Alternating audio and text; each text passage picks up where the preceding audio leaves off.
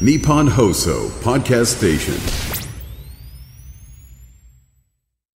今週は東京都医師会幹事で小金井市にあります斉藤委員委員長斉藤博和さんを迎えして脂質異常症について伺っています。えー、脂質異常症、昨日は遺伝という要因もあるということを教えていただきました。で、えっ、と、月曜日にはまあ生活習慣が要因になることもあるという話でしたけれども、例えばじゃあ具体的にはどういったこう食生活をすると、まあそこにつながっていくのかというのも今回教えていただきたいんですが、まずその悪玉コレステロールについてはいかがですか？LDL コレステロール、はい。悪玉コレステロールですね、これが増える原因としては食事中の飽和脂肪酸の取りすぎということが挙げられています。はい。で飽和脂肪酸っていうのはあの肉の脂身、え赤身じゃなくてあの白い部分。ですね、はい。さサシがいっぱい入って美味しいですよね美味しいですよね。あれえーそれからバラ肉ひき肉あるいは鶏肉の皮などにたくさん入っています。それからバターとかラードえー生クリームなどにも多く含まれています、みんな好きですよね大好きですよね。こういうのこういったものはあの常温でもあるいはもちろん冷蔵庫の中なんかでも白く固まってしまうような油分こういったものが飽和脂肪酸というふうに考えられています。でこういったものは体の中入ってもその、まあ、悪玉コレステロールになってしまうということですね。で一方不飽和脂肪酸の多いものはあサラサラしていて、はい。えーサラダ油とか魚の油魚油ですね、そういったものの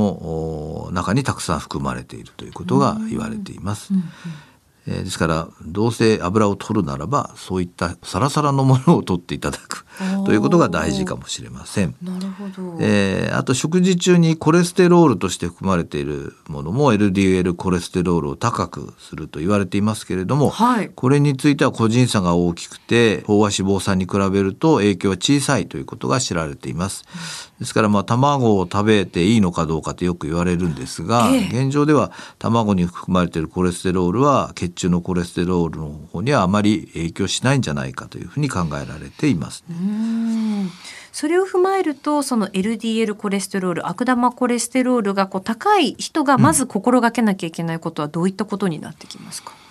そうですね。そうすると飽和脂肪酸を取りすぎないということですので、うんうん。まあ先ほどお話した肉の脂身、はい。バターとかラード、えー生クリームなどの摂取をまあ控えめにしていただく。ぜ全然取らないというのはね悲しいですから、はい。控えめにしていただいたり、えーそれを食べる時にあの吸着してくれる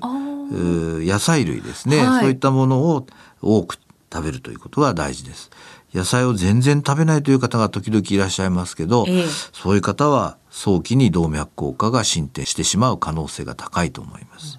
やっぱり食べる時もそのバランスが大切っていうことですよね。好きなものばっかりではなくってお野菜とちゃんとバランスをとって食べると。そうです。はい。中性脂肪についてはいかがですか？中性脂肪トリグリセライドですけども、はい。これはあの、まあ、総エネルギーって言いますかね、特に甘いものやえーお酒油物、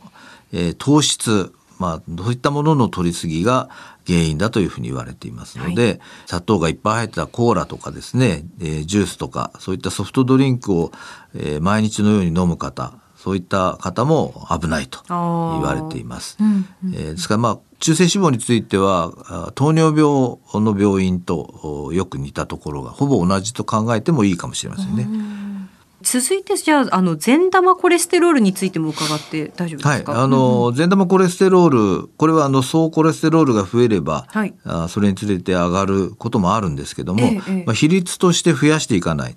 といけないわけですね。はい。えーそうした場合はよく運動をしていただくということが大事と言われています。なるほど。食べ物でこれを上げるということは HDL を上げるということはなかなか困難だと言われています。であとは逆に悪くするのはタバコですね。タバコ、うんえータバコはもう HDL コレステロール下げますので ね。タバコ吸ってる方は高脂血症じゃなくて動脈硬化のリスクが非常に高い。えー、斉藤委員長の斉藤博和さんにお話を伺っています、えー、明日は高齢者の心不全について伺います。先生明日もよろしくお願いします、はい、よろしくお願いいたします。